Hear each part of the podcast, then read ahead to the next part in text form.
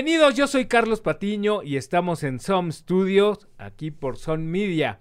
Estamos iniciando nuestro Clutch Out, 9 de la noche, miércoles. Gracias por estar con nosotros y hoy tenemos un gran, gran programa. Tenemos a un gran invitado, eh, un joven instructor.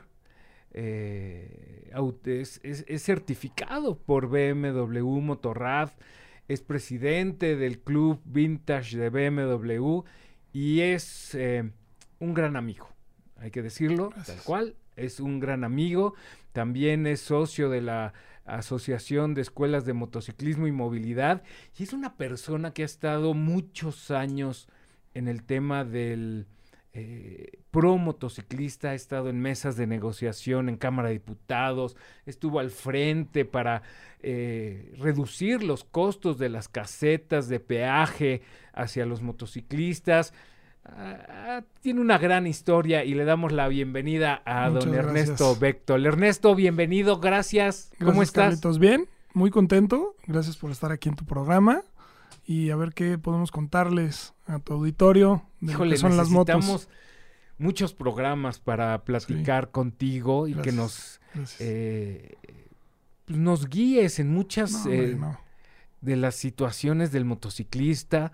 Eh, gracias, gracias por, por estar aquí. Esta es una de muchas pláticas que Me vamos dará a mucho tener. gusto. Me dará mucho gusto. Ahorita que decías así, el tema de las casetas estuvo bueno. El tema de los chalecos que lo logramos evitar. No sé si siga por ahí la, la idea de, imponer placas en el casco y en el chaleco y una bola de cosas eh, que eh, al final no resuelven el problema, sino Claro empiezan a dar unas salidas de pronto políticas ahí raras. Este, y yo creo que eh, en México tenemos así como un, somos un semillero de buenos proyectos, pero si nos dejamos vamos a ser también un, un resultante de muy malos proyectos, ¿no? Así es de politiquería, ¿no? Exacto. Fíjate que yo estoy en ingeniería ambiental y uno de los retos más importantes, seguramente lo compartes conmigo, de la humanidad son la energía. Y en la energía, pues el transporte. Todos queremos llegar rápido, Así es. gastar poco tiempo, energía. Este, y la moto siempre es y será una Y solución. ahora el reto es que contamine menos. Claro, ¿no? sí, y digo, ahorita que viene todo este boom de las motos eléctricas, eh, que empiezan a pintar otra vez un poquito en la ecuación, eh, porque la bicicleta, aunque es popular, de pronto, pues tecnológicamente no es viable irte de Cuapa a Santa Fe en una bici. Entonces, vaya, y si hay, si hay alguien que pueda hacer Pues eso, pues mejor que se una vaya. ruta Cuapa Santa Fe, pero de Polanco a Santa Sí, Fe. sí, sí, sea, sí, sí. La subida pues, ya, ya no, no da, Claro, ¿no? O llegas, pero no en condiciones de trabajar. a lo mejor llegas a recuperarte. Este, pero en fin, al final, pues lo que te quiero decir es, eh, la gente se ha aventado a la moto muchas veces a la, y decimos así en, en el, en el argot común del motociclista, pues a la mala, ¿no? A la de Dios, agarrar una moto y de repente experimentar en el día a día. Eh, y lo hemos visto en tema de pandemia, incluso cuánta Sí. gente no se volcó a, a- a las acti- a las aplicaciones de reparto, a buscar un ingreso, eh, conseguir financiar una moto y empezar a trabajar, pues haciendo lo que tenga que hacer para ganarse un- una buena lana. Eh, es un trabajo, eh, vaya, honorable, pero muy arriesgado. Si no tienes un background y si no tienes un equipo y si no Así tienes una es. experiencia, ¿no? Y como lo dijiste, ¿tú cuándo te aventaste a agarrar la moto? ¿Y por Sí. qué? ¿En tu familia eran motociclistas? Sí, sí tengo ahí, tengo ahí una herencia nata. Sí. Este, bueno, además que mi papá andaba en moto. Él era el importador de BMW cuando yo nací. Y entonces, pues crecí. Yo terminaba la tarea y me podía ir a jugar al A taller. ver, no había agencias BMW. No había agencias. Era mi papá era el importador y el distribuidor. ok. Entonces, pues digo, te puedo decir números así. Un gran año, creo que vendieron 70 motocicletas. ok. Ese fue un gran año. La frontera estaba cerrada para la importación de vehículos, pero las motos sí se podían importar. Oye, es que ahorita eh, eh, que está este gran movimiento de motocicletas, de la venta de motocicletas, de las marcas de motocicleta que tú vas y ya ves, se inauguró Triumph Santa Fe, se inaugura KTM. Claro. Antes no era así. No, no. O sea, tú tenías la única forma de poderte de hacer de una motocicleta eh, BMW, Triumph, etcétera, etcétera, que no fueran las mexicanas, que fuera Carabela, Islo, Sí. era, ellos sí tenían sus centros de venta, ¿no? Sí, o, o, por ejemplo, había gente que buscaba eh, traerse una BMW o una Honda y como, como ciudadano, ¿no? Como contribuyente, pues tú tienes derecho a la importación de una motocicleta. Sí, pagas tus Lo derechos. malo, vas, pagas tus derechos, Sí, pero pues sí. tienes que comprarla, bajarla a la frontera, hacer la internación, buscar emplacarla. Y luego estás solo en el tema de, re- de refacciones y de repuestos. Entonces mucha gente no se aventaba ese tiro. Eh, el, ya sí, tener sí, un sí. importador, y digo, yo recuerdo que mi papá hacía viajes a Estados Unidos para traerse las refacciones, para darle el servicio a las motos que se vendían en México. Es que es un todo un tema. Claro. O sea, lo que hizo tu papá en esa época era de gladiadores. Sí. Porque Ahora, entra el servicio, entra la posventa, que es muy importante. Ahorita es muy, muy fácil, entre comillas, es ir a Triumph, a BMW, compras tu moto eh, y en tantos kilómetros la regresas y haces servicio. y a los no distribuidores les tienen desarrollado, o sea, los que son distribuidores o las agencias, obviamente les piden que tengan un stock de refacciones, un stock de herramienta para poder atender a las motos que se van vendiendo. En la época de mi papá, e incluso antes de mi papá, cuando estaba el, el que muy conocido por todos, el ingeniero Rowold, que traía Ujú. las primeras BMW en los años 40, 50, 60 y 70, eh, eh, con una balata funcionaban varias motos. Ahorita cada moto tiene un, un SKU que le llaman y, y un asiento y una llanta y un esto. Y entonces lo que Dame ahorita el le BIM de tu exigen- moto para que te diga qué refacción ¿Qué es le la que corresponde, no? Por años, etcétera, etcétera. por Y la agencia la tiene que sí. tener lista para cuando llegue Carlos con su moto, pues le puedan hacer un servicio de 10 mil kilómetros, 15 mil, etcétera. Y entonces, si eso al, al final es un beneficio para el consumidor, obviamente para los distribuidores es una presión, la inversión, el inventario, lo que tienen que tener, pero bueno, pues quieres, quieres carrito, ahora, lo, ahora te paseas, ¿no? Así es. Este, tienen que tener esta línea de crédito disponible. La planta también tiene que tener una planeación de qué motos trae, de qué refacciones trae. Las versiones ya están muy homologadas. Ya una moto que te puedes comprar en México es la moto que te podrías comprar también en Europa, en Estados Unidos, en que cambian muy pocas cosas por Sí. cuestiones de, homologación de técnica. homologa- ¿no? Exacto, nada más, ¿no? Es impresionante, y ahora, ahora me he estado tocando en Sudamérica ver lo que cuestan las motos. O sea, a lo mejor una moto que en México costaría 21 mil dólares, llegas a un país como Bolivia, como Argentina, Argentina. Y ves que la misma moto cuesta 49 mil dólares. Y dices, híjole, esto es más del doble, ¿no? Y son temas de impuestos y son aranceles. eh, y, y vaya, yo ahorita, por ejemplo, pude comprar una moto eh, que se hizo para Argentina. No se vendió porque ya te dije lo que cuestan. Y entonces la red latinoamericana de BMW dijo, bueno, hay que redistribuir estas motos que no se vendieron.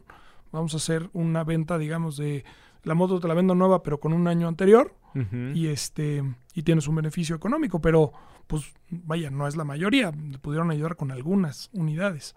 Este, Su- Sudamérica le está sufriendo con estas con esas políticas y pues no está creciendo como había Y planeado. es muy ¿no? diferente eh, el de- tema de la venta de motocicletas, como bien lo dices en Sudamérica, porque también entra mucho el tema del proteccionismo en los Sí, países.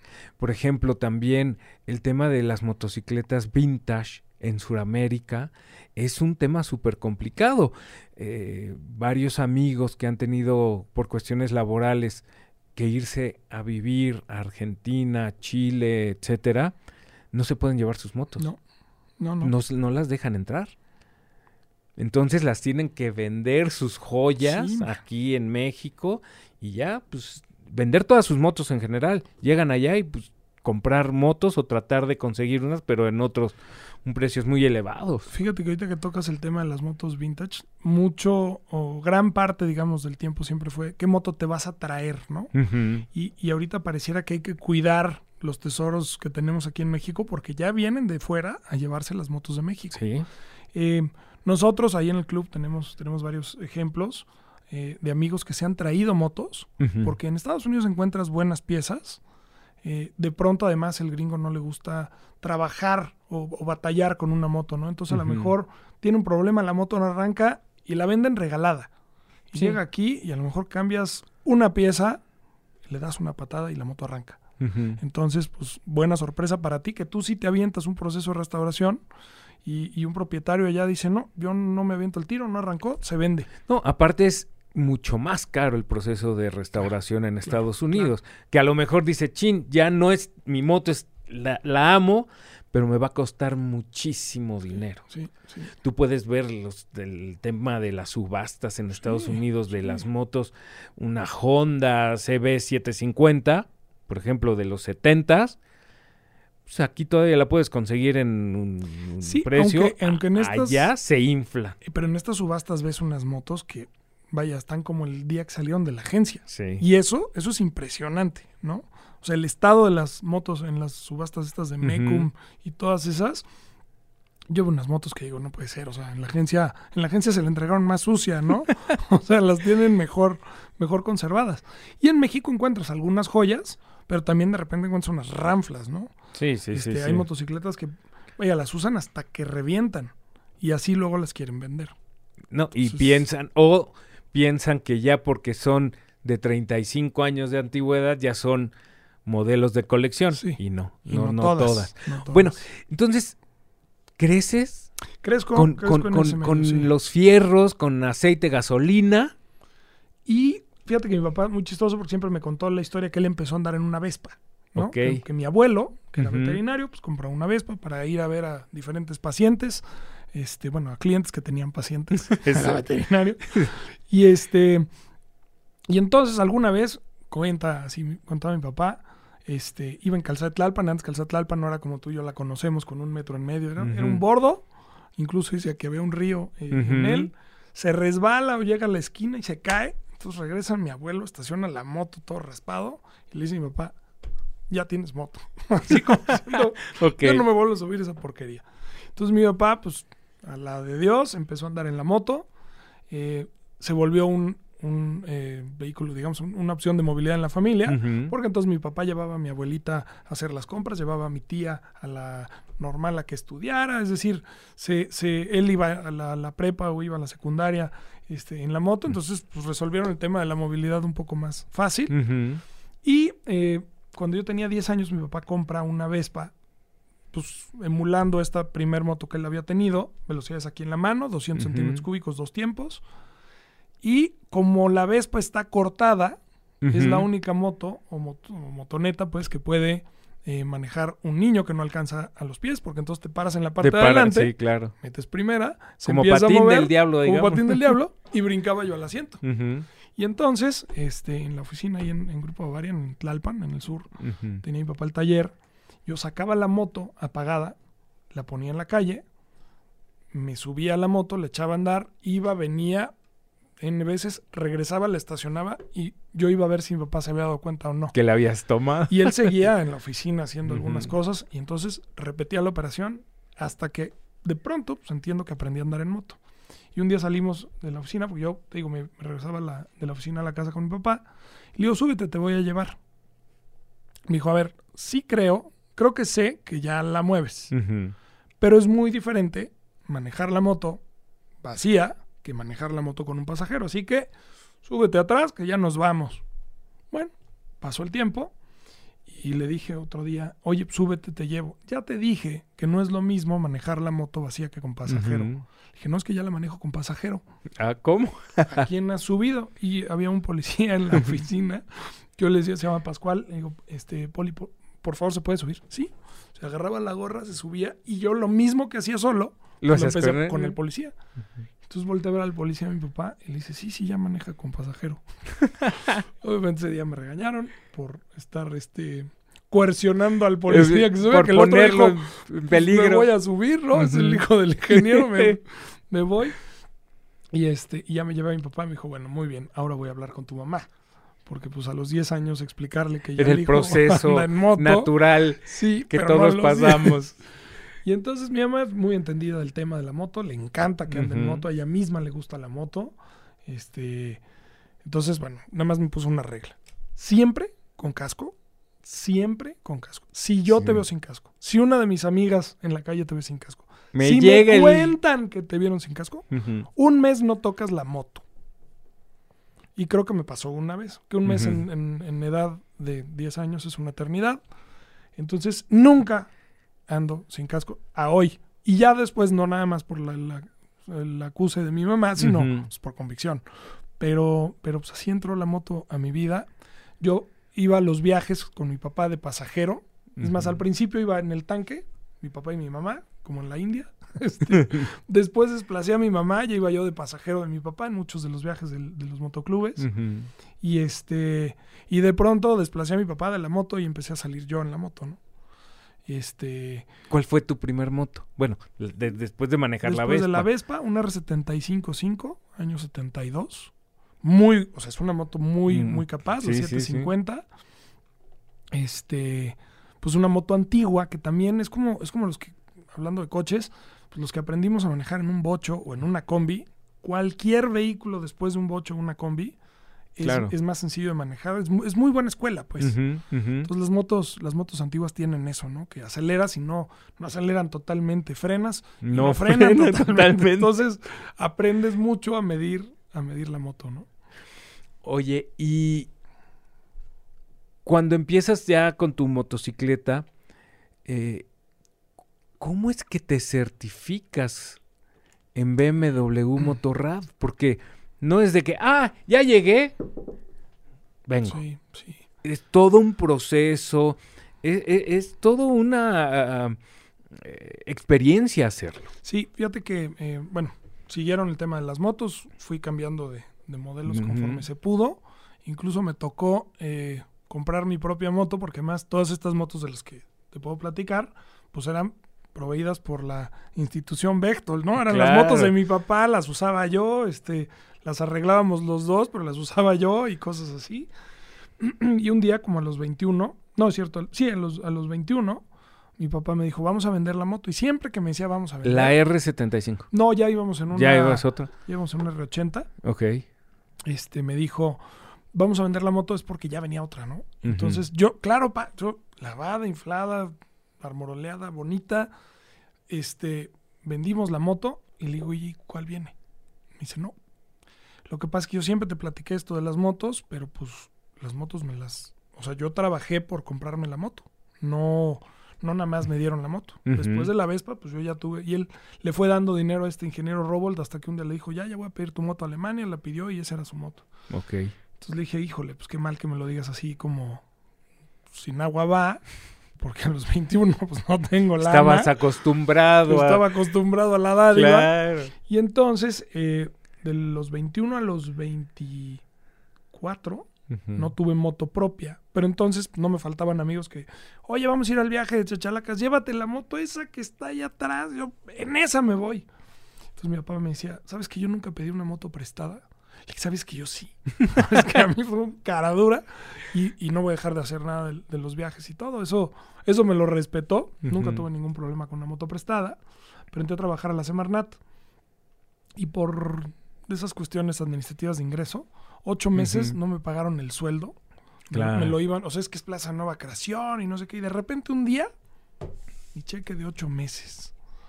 En ese momento, el cheque se lo transferí. Ya lo pasado, pasado, ya No, ya, ya. ya no tenías ningún problema, Se ¿no? lo Sí. transferí a un vecino de, de mis papás incluso y le compré la primera moto, una 850, BMW también. Y entonces, nada más para patentar que yo había comprado esa moto, eh, porque la compré por ahí de septiembre, en diciembre me fui a Costa Rica en moto. O sea, como para dejar claro que como ya la moto es mía, ya me la compré yo, ¿No habías tenido viajes Sí. largos antes? Sí, pero Sí. no un viaje en solitario a Centroamérica. Este, que además mi papá me dijo, no te puedes ir solo, ¿no? Entonces, pues dime, pues dime cuándo te vas y a ver si yo puedo. O sea, ya quería venir conmigo, le dije, jefe, me voy No a hay ir a forma. Costa Rica, ¿no? Entonces, este. Era el, el- el típico mochilazo a Europa. Sí, Tú, lo hiciste a, a Sudamérica en tu moto. exacto, exacto. Entonces, bueno, ya vive la hermana de mi papá, entonces tengo primos y todo. Igual cuando llegué a Costa Rica fue como que conmoción de qué haces aquí, como que te viniste en serio. ¿Cuántos Este, años tenías? 24, 24 años. Y este, digo, a ver, el tema de la moto como a ti, como a mí nos, nos encanta. Entendemos que, bueno, pues viajar en, en solitario no es lo ideal, pero también tiene, tiene sus recompensas. Este, todo esto tiene su riesgo y uno va tratando de... de O sea, el riesgo siempre va a estar. Sí, Solo o acompañado. sí. Únicamente que acompañar, bueno, tienes un, un soporte, ¿no? Sí. Algún accidente por ahí, pues puede avisar, si que no quedas Claro. inconsciente, etcétera, Claro, etcétera, claro. etcétera. Después, bueno, siguieron muchas cosas de las motos, este, viajes. Empecé a trabajar en la pista Y te- Pegaso. Y te fuiste Sí, me a, fui a Costa Rica Costa Rica y regresé. sin mayor problema, Nada, todo bien. Eh, Alguna vez en, en el viaje, yo creo que no había llegado ni a Veracruz y ya me había quedado sin gasolina la primera vez. Entonces, este, se empiezas a aprender Sí, hasta esas cosas. Y de veras es muy, es muy formativo saber cuando la moto te hace un ruido, checar tus niveles, eh, la presión de las llantas. O sea, porque el motociclista, la verdad, eh, se vuelve un poco ingeniero, se vuelve un poco mecánico, pues porque vas entendiendo la moto y cómo se comporta, ¿no? Eh, nos han hecho muchas veces la pregunta, oye, ¿cómo pongo mi suspensión? Yo te puedo decir lo que dice un manual, yo te puedo decir lo que a mí me funciona, pero tú dale todo para un lado, manéjala, todo para el otro, manéjala. prueba. tú dime, prueba ¿qué y te error. gusta más? Claro. ¿Cómo te sientes cómodo? Rebota, no rebota, Claro. etcétera, etcétera, Y, etcétera. y ¿no? además hay una teoría formal, ¿no? Que dice cómo tienen que ir tus llantas, pero tú todavía entre, entre ese margen puedes sentir la diferencia de tus llantas, ¿no? Es que eh, eh, eso es muy importante, porque también es perderle el miedo a conocer tu moto. ¿Por qué? Porque si tú le acomodas los amortiguadores en un de, de cierta forma, también tiene que ver la suspensión Claro. delantera. Claro. Entonces es quitar, subir, bajar, y muchos no lo hacemos.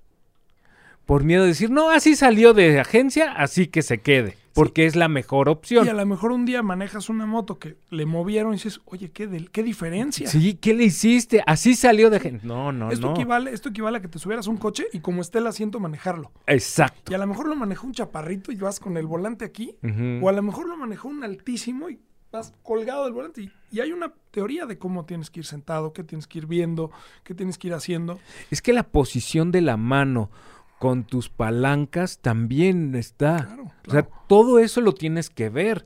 No es que ya, ya salió en la gente y a lo mejor las- la posición de las palancas está muy abajo y tú vas con los puños así. Te bajas y no me puedo ni mover, ¿no? Claro. Y, y te digo que el usuario encuentre esa posición, porque te digo, a los coches les puedes mover el volante, la posición, la cercanía, los espejos, el retrovisor, el asiento, el respaldo, el soporte, el lumbar.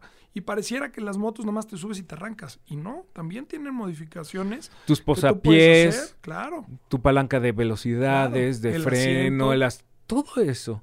Y es más ergonómico de lo que uno cree, porque además estás haciendo una actividad en la que entre más cómodo vayas, puedes dedicarte más a concentrarte en lo que estás haciendo. ¿Y sabes qué, Ernesto?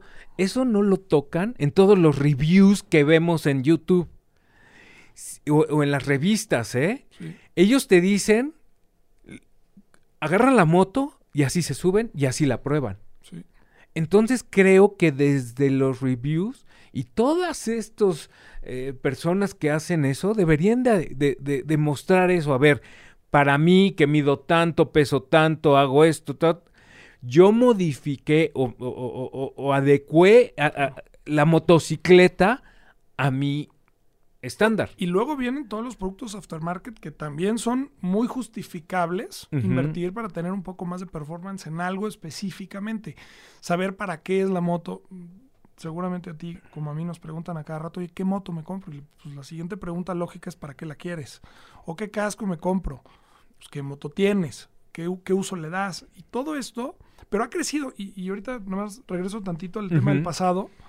Mi papá me decía, te vas a ir en la moto, ponte una chamarra, aunque sea, y me decía, aunque sea de mezclilla o de piel, pero porque no había equipo de protección. No había, lo no digo, había. no lo digo, no, no estoy llorando, en el, en lamentándome que no lo había, a lo mejor lo había en Estados Unidos, pero un chavo de 16 años donde comprar una chamarra. No, ha evolucionado.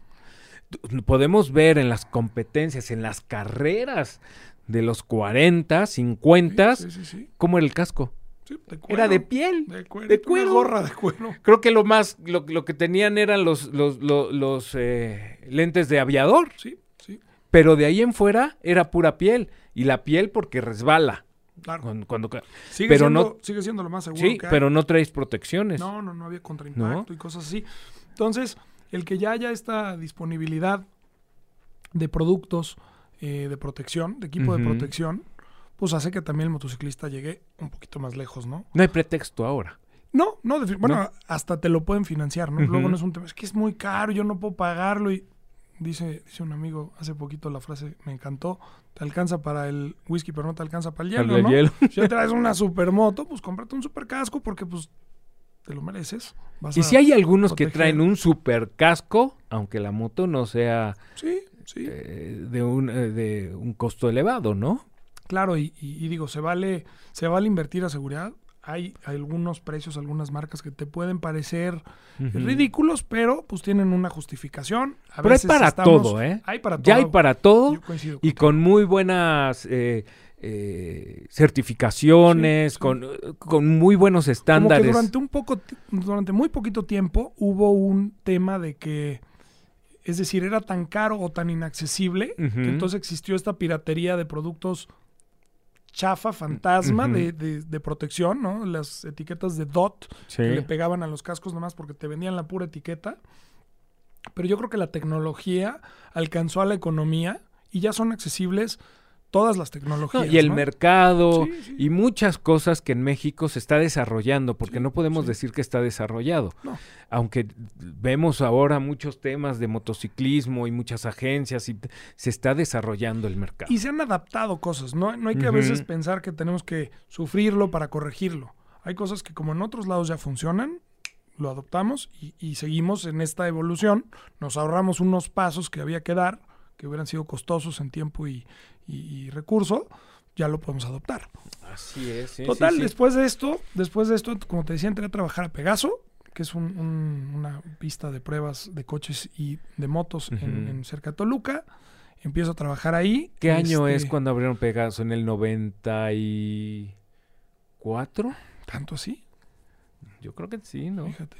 Yo creía que como 97, 96. 90 y... Mira, puede empezó. ser, ¿eh? Bueno, es que tuvo, digamos, este, este progreso, creo que fue primero un club de radiocontrol, Ujú. luego le fueron pavimentando como áreas a una pista de karts. sí, fue luego- creciendo. Luego como que hicieron el proyecto grandote, este...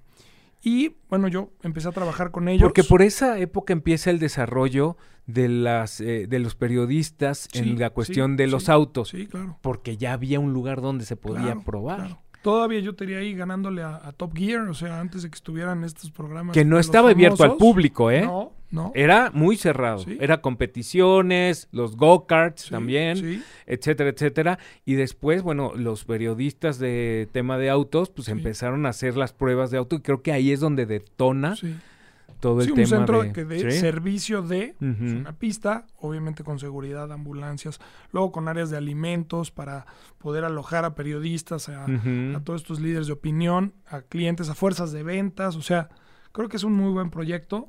Eh, yo entré ahí a través de un concurso que hacían ellos que se llama Mejor Conductor Joven, Ok. eh, te hablo del 2005, Ujú. y entonces, este, bueno, siempre o tradicionalmente el que ganaba se quedaba ahí a trabajar como piloto, entonces cada año incorporaban uno, dos, algunos pilotos, este, y así fui conociendo a varios amigos del medio, este, y, me acuerdo perfecto que los dueños de, Pegaso me dijeron, bueno, oye, pero además de coches te veo que andas en moto, entonces ¿no te gustaría venirte de instructor y, y ser piloto y todo? Y yo dije, claro, o sea, voy a venir a la pista, voy a manejar, y además hasta me van a pagar. Increíble. Dime, dime Sí. que eso está sucediendo, ¿no? O sea, quiero estar seguro. Y entonces, este, bueno, pues acepté, empecé a ver que, eh, y un poquito esto es- lo quiero decir sin que suene así nomás romántico, empecé a ver que mi vocación también era transmitir la forma de que te cueste menos trabajo andar en la moto. O sea, transmitir el A gusto través de, tu la moto. Tú te diste cuenta de cómo recortar. Sí, sí. O sea, ahorrarte ¿no? la mala experiencia y decirte, bueno, basado en esta teoría, si haces las cosas así, lo estás haciendo correctamente y vas a evitar estos errores. Entonces, eh, siempre estuve, te digo, eh, en la casa de BMW, eh, muy cerca con ellos. Participé en muchos eventos, conocí mucho a los directivos, siempre, a los, a los diferentes, este, Claro, ya se fue desarrollando el mercado, exacto. las agencias, etcétera, etcétera, pero queda ahí quiénes fueron los que abrieron el camino claro, claro, y, para esto. En este caso fue tu papá. Claro, no, y, y de verdad mi papá ¿No? me ha abierto muchas puertas en el mundo de las motos particularmente BMW. Sí, pero tu papá le abrió el camino a las No, motos no, BMW. Claro, claro. Ahí me tocaba, por ¿No? ejemplo, este, además me llamo igual que mi papá, que me preguntan, bueno, ¿y qué es de ti, Ernesto Bechtel? Pues mi papá. Dice, oye, es que... Te mantienes muy bien. no, muy me, me dice, me dice, es que yo tengo una factura de una moto firmada por tu papá, entiendo ahora. Ajá. Este, y me dice, o me vendió mi primera moto. O fui Qué a la padre, agencia, ¿no? venía llegando de un viaje y perdí unas maletas y fue, le quitó las maletas a su moto y me dio las suyas. O sea, unas, unas anécdotas que tengo de mi papá eh, muy padres, porque así Ujú. es mi papá. Este, y genera, genera estas ganas, te digo, de, de a ver, en el, mundo de la moto todo es buena onda, todo es, Sí, todo es cool y- así debe ser, ¿no? Entonces me empieza a gustar esto de dar los cursos, de transmitir ese, ese conocimiento. Y entonces BMW en 2010, sí fue 10, Ujú. 10, ay, híjole, tengo ahí la, la- la laguna, Ok. no, no fue en 2010. Ha de haber sido antes. No, porque me, me mandaron a certificar en 2010. Ok. No es cierto, fue en 2008. Fue en 2008. En 2010 fue la certificación de Ujú. Tour Guide. Ok. Fue en 2008. Este, me fui a certificar por parte de BMW. Es ¿Como conductor? como instructor o en on-road y en off-road. ok. Que eso es un poquito, y eso, eso me gusta contarlo así. No es lo mismo andar en la moto, o sea, tomar un curso de off-road, donde te van a enseñar muchas habilidades, pero que te den un curso de instructor, es decir, te voy a enseñar a enseñar a andar en motocicleta. Ok. Y esa es, digamos, la, la diferencia de los Pero instructores. eh, entiendo que te hacen un examen antes para saber Sí, eh, tu, sí. tu habilidad y capacidad, como, ¿no? como un examen de ubicación, Claro. ¿no? Este, tú haces un recorrido eh, llegando, se presentan todos los que vienen porque vienen de muchos países. Este, te conoces, haces una ruta y ahí te evalúan y dicen, bueno, este, podemos Sí, continuar. sa- ok. Uno de los que fueron a tomar ese curso, cuando llegó, tenía, pues, literal, ese cuate sí le dijeron de un país asiático, te vas a certificar. Y el cuate no se podía subir a la moto. Y literal no pudo hacer el curso. Ok. O sea, lo tuvieron ahí dándole como un principiantes. No se certificó, estuvo los siete días rigurosos, estaba con nosotros en las reuniones, en todas las teorías, pero nunca hizo la parte práctica. Ok. Y entiendo que regresó unos dos años después y ya se certificó. Eh, que al final, al final lo que generas este, con este grupo de instructores, porque hay varios, hay varios certificados en México, es tener. Hay varios seis, ¿eh? Sí, sí. No, y digo, pero lo digo porque Sí, claro. Siempre es, es bonito saber que, que el equipo de los que nos hemos podido ir a certificar, que además todos trabajamos juntos y tenemos el mismo fin en común, porque sí somos embajadores de la marca y eh, pues compartimos esa escuela que nos, que nos dio la, la formalidad de una instrucción, porque tampoco hay tantas academias de Sí, marcas claro. que te certifiquen, o sea, eh, no, no hablo de, de- de otras marcas eh, negativamente, pero no todos tienen esta parte, digamos, de investigación y desarrollo como sí lo tiene BMW y es muy padre. Eh, o sea, como que es fácil eh, eh, agradarse de la marca. Este grupo, pues, que nos certificamos, venimos a, a México a transmitirle, porque en México hay un- una masa enorme de propietarios de estas motos que de pronto, no todos, no le sacan eh, todo el jugo. O sea, al principio, cuando regresas, le das servicio a estas personas que tienen esa marca sí, de BMW y trabajas con ellos. sí, sí, a través de los motoclubes, a través de las agencias, a través nada más de publicar que vamos a dar un curso, entonces la gente llega y se, se inscribe. Era muy con cerrado nosotros. en ese, eh, Sí. porque así era, ¿no? Sí, sí. Mucha gente piensa, ¿cuánto me voy a gastar en el curso? Y no, no es sonar, te digo, nada más eh, cliché, pero es cuánto voy a invertir en un curso. Porque Claro. al final, y yo siempre lo he dicho, no tomes solo un curso. O sea, ojalá puedas tomar muchos cursos para que uno tengas un, una, eh, un criterio, ¿no? Que adquieras diferentes habilidades porque en cada curso aprendes algo diferente. Claro. Y también que tú puedas, vaya a ir, ir haciendo como diferentes habilidades. O sea, es como ir al gimnasio, no te subes solamente a una máquina a hacer ejercicio. Tienes que hacer diferentes, Brazo, diferentes pierna, ejercicios. espalda, etcétera, Claro, etcétera. claro. Son seis, ¿no? Si no recuerdo, mal recuerdo Sí. las personas que están Sí, actualmente. tendría que enumerar más o menos, pero mira, creo que fueron Erwin Richter, Ajá. Eric Gallardo, Joel Castel, tu servidor, bueno, ya me puse antes, Jorge Limón, Ok. Klaus Schinkel, eh, Javier Navarro, eh, François Deró, François Deró, Gerardo Ibarra. Gerardo Ibarra. Son ocho. Son ocho, exacto. ocho. Ahora, vienen dos certificaciones de instructor, la de on-road y la de off-road. Ok. No todos tienen las dos. Ok. Y luego, a mí te digo que me surgió en el 2010 la oportunidad de eh, certificarme como tour guide. En esa sí me puedo apreciar de ser el único tour guide, Ok. porque busqué eso también. Sí. Y no es nada más llevar grupos, sino tienes que saber llevar grupos, conociendo la ruta, cursos obviamente de primeros auxilios. eh, Es que todo eso es seguridad. Claro, y transmitirle al usuario, Todo. al que, al que va.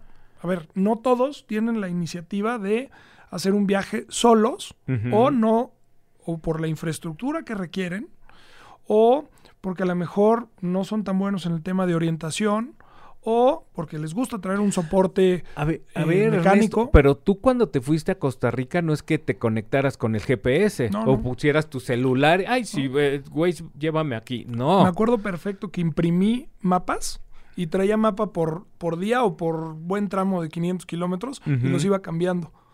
Nada más para saber, tampoco es que Centroamérica tiene tantas carreteras que me podía haber perdido, pero yo sabía exacto en dónde estaba y le iba pintando y le ponía alguna nota, algún kilómetro y seguía y seguía. Sí, pero y la tecnología no era. Hoy en día es otra cosa. Es otra cosa. Pero entonces también hoy en día puedes llegar a otros lugares, ¿no? Sí, Eso sí todavía es un dato, un dato duro que me gusta, que me gusta comentar. Más del 70% de los caminos del mundo no están pavimentados. Esto es, no creamos que todo es la de cuota que nos lleva a desayunar algunos domingos. El más del 70% de los caminos en, en el mundo no están pavimentados y además, eso sí lo digo ya como, esa ya es como marca, y te llevan a los lugares más bonitos. ¿no? Claro. No nada más por pavimento llegas a lugares padres. Sí, no es lo mismo Ciudad de México, eh, Nuevo Laredo, que es pura una carretera claro. súper. Y hay ¿no? A- mil a kilómetros de puro pavimento. Claro, ¿no? te la llevas tranquilo. Pero en ese camino cruzan muchísimos caminos no pavimentados que vale la pena recorrer en tu moto, la que sea. No hay una, ahora es que esto es como la, esto es como la, la pareja ideal. No hay una pareja ideal. Tú haces que esa pareja sea ideal. Y la moto, tú haces que esa moto sea ideal. Yo he visto cuates endureando en Harleys en la baja. Sí, Y, y ahorita ¿y están qué tiene de malo, por no? allá, claro. Exacto. Entonces, vale mucho la pena, vale mucho la pena que cada quien busque salir de esa zonita de confort con su propia moto, apoyándose con ciertas eh, eh, habilidades de otras personas para poderlo hacer más veces o más divertido. Eh, también lo pueden hacer solos, o sea, no, no, yo, yo sí soy de los que digo, sí, sí viajen solo, también es muy gratificante. Este, y bueno, eh, A ver si te aguantas, ¿no? a ver si te aguantas. A ver si te- te es un tema de introspección. Los viajes en solitario mm, lo podrán respaldar seguramente muchos que lo han hecho. Este, cantas, gritas, te cuentas chistes, Claro. chillas, o sea, te dejas ir a un viaje Vas con tu mejor amigo. o con tu o peor tu enemigo. peor enemigo. sí, Sí, sí. está bueno eso. Entonces, te haces que eh, ya tienes estas certificaciones Sí.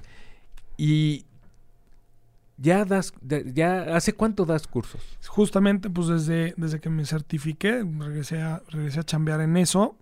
Este, formalmente, o sea, dando cursos con, con certificado desde 2008, aunque yo había tenido pre-instrucciones y empecé a trabajar en 2005. Ok. Digamos que 2005 es como mi kickoff como instructor. eh, y pues vas acumulando experiencia. Yo ahorita lo, lo- lo venía pensando justo porque venía atrás de una moto eh, y, y pensaba que se enriquece mucho el instructor cuando da un curso. Yo te puedo dar una teoría y puedo llegar a la parte de preguntas y me hacen unas preguntas buenísimas que me enriquecen. Uno, si la tenía preparada, se la contesto de la forma más clara. Si no la tenía preparada, le busco una lógica y me quedo pensando una lógica para tratar Claro, de convencer con un argumento. porque también no lo sabes todo. porque no lo sabemos todo. Hay preguntas que sí les digo, ¿sabes qué? Nunca me la habían preguntado. Pues esta pregunta. Y es válido. Sí, y, y algunos, en algunos casos que nos, nos han llegado a buscar o me han llegado a buscar y me dicen, oye, ¿me puedes dar un curso? Le digo, sí, fíjate que tengo una fecha tal. No, no puedo, pero este fin de semana, ¿me puedes dar un curso a mí? Le digo, mira, no se trata nada más de ir y rentar una pista, sino me gustaría que compartas el curso con más personas porque el curso te va a enriquecer En conjunto. Entonces, lo que pueda preguntar Carlos en el curso, no lo puedes pagar. No es que me pagues a mí todo el curso solo para no convivir con otros 34 O que te, participantes. te dé pena que no quieran ver los osos. ¿Qué haces? Exactamente, Los no pasa no nada. Además, pasa nada. todos estamos en esto. Sí, e- sí es un tema de dejar un poquito el ego cuando tomamos los cursos. Este, nos han llegado eh, participantes que tienen 40 años de andar en moto y llegan al curso agradecidos. Oye, gracias, quité esto, esto. Sí, y los esto". vicios que. Y hay otros que llegan ¿no? súper soberbios de yo vengo aquí a... Me parece muy bien. O sea, A yo ver. te voy a dar una teoría que ojalá te sirva, ¿no? Eh, Con un método aprobado justo, por justo. BMW. Y no hay teoría que alcance a cubrir todos los escenarios que nos podemos encontrar afuera, en ciudad, en carretera. Es decir, eh, de pronto me decían en, en algunos accidentes que han habido eh, recientemente, bueno, ¿qué hubiera hecho el motociclista para evitar esto? Y le digo, Mm. cada quien reacciona de, Claro, de acuerdo a las condiciones claro. que está viendo en ese momento, ¿no? No hay una teoría ideal de impacto, no hay una, bueno, la podemos platicar, pero cada condición va a ser diferente. Es como el tema del cinturón. Es que el cinturón lo mató. Debería, si no lo hubiera traído, se hubiera salido y no, lo sabemos. No lo sabemos. No lo sabemos. Y, y esto es algo que, que, bueno, sin, sin ver, digamos, nada más la parte fatalista, entre más cursos vayas, entre más instrucción le metas al, al músculo. Los de- accidentes son prevenibles. Sí, sí. ¿no? Y eso lo hace a través de los cursos. ¿Cómo te pueden contactar, Ernesto? O ahorita es tu academia. Con mucho gusto es www.rider-medioexperience.com, Ok. experiencia, digamos en español. Y eh, ahí tenemos, digamos, la página, tenemos fechas publicadas. Eh, lo bonito de los cursos que nosotros tenemos, que son cursos experiencias, lo manejamos así. eh, tenemos una experiencia de principiantes, o sea, el que en Ajá. su vida han dado en moto. Vamos a hablar de un amigo de un motociclista, hijo de Y motociclista. que no tiene moto. pareja de motociclista y que no Ujú. tienen ni moto ni equipo. Ok. Entonces, BMW pone a su disposición motos, equipo y una instrucción para que aprenda a hacer De esto. cero. Cuando yo me certifiqué en Alemania y les expliqué que en México dábamos este curso, yo veía signos de interrogación porque me decían, ¿cómo? ¿Les das cursos sin licencia? Y digo, es que les estoy enseñando a usar la máquina. Porque si alguien ya llega con una licencia, en México no hay examen de licencia, como bien sabes. Entonces, en Europa, para tener una licencia, ya hicieron este curso. Justamente les digo, estamos dando este curso para enseñar que pues, primero es para abajo, que el clutch está en la mano, no en el pie, que hay que usar el equipo ajustado, etcétera. Y entonces, justamente le damos al participante una experiencia de inicio en la moto, para que no empiecen como tu servidor, ahí solito con el Poli No, Pascual. y, y- y las motocicletas que tienen, tienes protección para que no se Sí, caigan. Para que el- por lo menos el, el participante se preocupe de andar, no de que No, si se me y- cae. Y, ajá, si se me cae, ya me endrogué, ¿no? Sí, y ni exacto. siquiera es- Exacto. Pero es seguridad y eso le da seguridad al cuate que está, o a la persona, a la mujer, al niño que Y, está. y hacemos mucho sistema. esto por amigos de motociclistas o familiares de motociclistas, porque el motociclista se desespera, se preocupa, se tensa por enseñarle a su ser querido o a su, a su, cue- a su cuate, porque además le tiene que- que, prestar su es moto. que enseñar no, es Entonces, fácil. Y entonces tienes una bola de trabas que ya afectan el proceso de aprendizaje. Entonces, cuando Muy es con bien. un tercero, se relajan. La otra experiencia que tenemos es la experiencia on-road, que ese es, digamos, el curso de seguridad que se conoce por parte de BMW. Y lo que hacemos es a quien ya es motociclista, darle herramientas para quitarse malos hábitos, para evitar ciertos errores o para sentirse más seguro en su día a día de la motocicleta. Por ejemplo, este, posiciones de curveo, frenado, eh, cómo levantar la moto, eh, en caso de que se les, se les ladee, eh, obstáculos, brincos, topes, baches, todo esto lo platicamos, circular con pasajero, ¿no? Lo que te decía tu papá. Lo que me decía mi papá, claro que metemos esas teorías ahí. Y tenemos la experiencia de off-road. La experiencia de off-road, y yo hablo del mundo off-road como, como este doble propósito que tanto, la verdad, BMW ha aportado al, al segmento. Sí. Eh, muchas marcas podrán decir lo que quieran, pero quien empezó este segmento fue BMW y se aguantan. Y Qué bueno, tienen una, una, una propuesta. Abrió el camino Abrió el camino, que hay el muchas motos de otras Sí. marcas que ya alcanzaron y rebasaron este, las, las, las eh, capacidades de estas Y motos. se puede ver año con año en el París Dakar. Buenazo, por supuesto, por supuesto. Eh, pero lo que quiero decir es que quien tiene esas motos de, de doble propósito pueden de veras llegar a lugares que no se imaginan y de pronto las compran. o sea, yo lo digo con, con cariño, los que compran los coches, los jeeps y nunca salen a la tierra, las tienen para ir a la condesa a tirar Sí. luces y traen tanque y pala y, Todo. y le preguntas a dónde has ido y te dice, bueno, es que yo vivo ahí en la condesa y me gusta echar mi café Ajá. y regresar a mi casa. Las motos pasa lo mismo. No necesitas tener una este, GS para El conquistar que el. quiere salir sale en la que sea. en la que sea. Pero, pero la experiencia está, perdón que te, te- te cuento nomás, la experiencia esta de off-road es atreverte a llevar una moto un poquito más allá. ¿No? Y aprender a manejar. Sí, Entonces para no tienes ahí lastimarte. todos lo- los, los, lo que quieras realizar con Ernesto Bechtold. Gracias. Ernesto, se nos quedaron muchas cosas en el tintero, como dije en un principio. Eh, se nos, eh, eh, nos faltó hablar del, del Club Vintage BMW. Te vamos a invitar más adelante. Mucho gusto. Y pues por eh, este miércoles se nos termina nuestra rodada de hoy, el Clutch Out.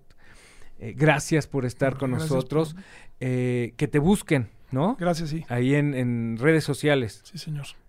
www.rider-experience.com Muy Eh, bien. Estamos en Instagram, en Facebook y en Internet.